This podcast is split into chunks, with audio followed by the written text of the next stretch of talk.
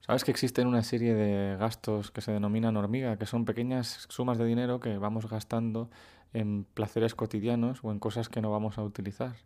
Estos gastos hacen que no podamos ahorrar o que no podamos conseguir los objetivos de ahorro que nos planteamos. Y de eso vamos a hablar hoy en este podcast.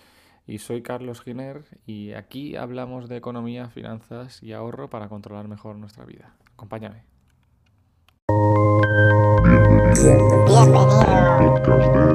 Asesor. Asesor.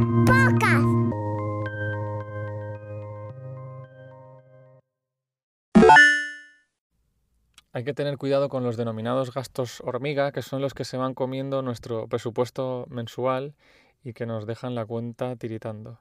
Así que vamos a hablar de varios trucos que nos van a ayudar a llegar a fin de mes eh, de manera más desahogada y a vigilar esas pequeñas fugas de dinero. Por poner unos datos, eh, los hogares españoles gastaron una media de 29.000 euros en 2017. Los gastos más importantes eran vivienda, agua, electricidad, gas y otros combustibles, con un gasto medio por familia de 8.700 euros en alimentos y bebidas no alcohólicas. En estos datos entraban los gastos fijos como las fugas pequeñas de dinero, lo que denominamos los gastos hormiga. Así que una vez ya tenemos el contexto, vamos a ver una serie de trucos para intentar mitigar esos gastos hormiga. Y es que el primero es en el libro de Ten peor coche que tu vecino, de Luis Pita, que es un libro muy, muy, muy bueno y que os recomiendo leerlo. Es cortito y tiene una serie de consejos y trucos de ahorro que mm, muchos no caemos en lo importantes y lo sencillos que son de aplicar y lo que al final de mes nos van a repercutir en, en, ir ahorrando.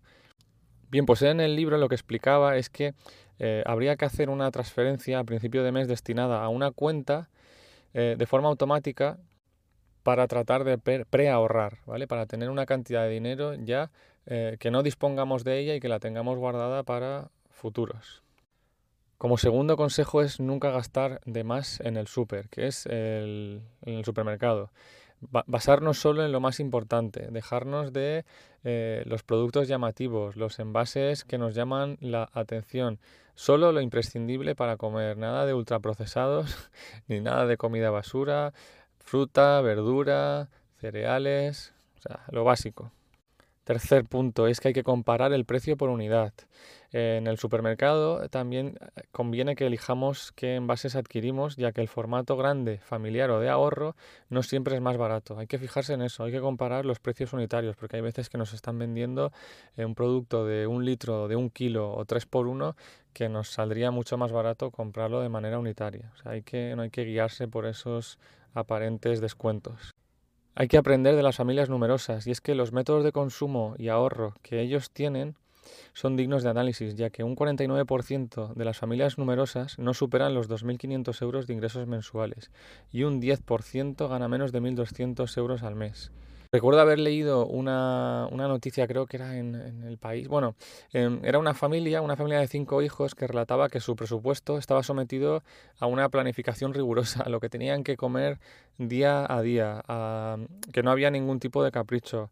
La ropa solo se compra en rebajas y los gastos de, de ocio y de salir a comer fuera, vamos, esos era, prácticamente no tenían para cumplir con, con el presupuesto de, de ser una familia numerosa.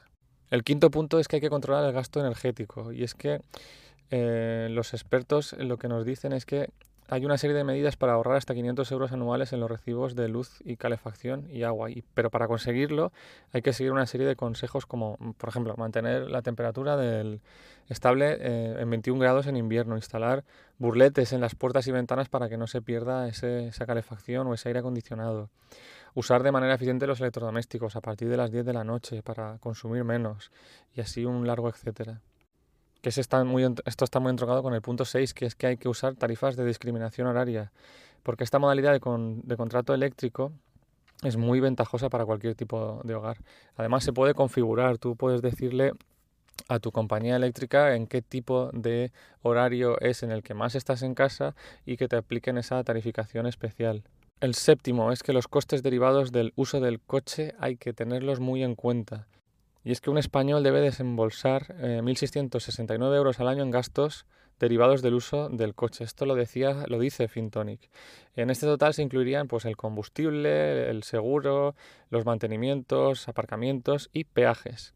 El precio subiría si la compra del coche está sujeta a financiación y en este caso subiría el presupuesto de 1.669 a 4.000 euros. Así que para evitar gastos hormiga en esta área se aconseja eh, realizar eh, las em, revisiones preventivas anuales y no saltarse las intervenciones recomendadas por los fabricantes para evitar ese tipo de desgastes o roturas de ciertas piezas que luego son muy caras de arreglar. Y el último es que hay que ah, ahorrar fiscalmente en el borrador. Para que la declaración de la renta nos salga a devolver a pagar menos impuestos en Hacienda, hay que revisar bien las casillas relacionadas con el cambio de las situaciones personales y no hay que fiarse del borrador que nos da la agencia tributaria. En anteriores podcasts sí que hemos hablado de la cantidad de errores que tienen estos borradores y que muchas veces nos perjudican a, nosotros. Hay que revisarlo bien, hay que tenerlo en cuenta y si existe cualquier duda ponerse en manos de un asesor para que eh, verifique que la renta está bien, que el borrador es correcto y que lo que vamos a declarar a Hacienda es lo más ventajoso para nosotros. Muchas gracias por acompañarme. Se despide Carlos Giner y mientras llega el siguiente episodio me encontrarás como siempre en mi blog tierradelmisterio.com donde te doy más claves como estas.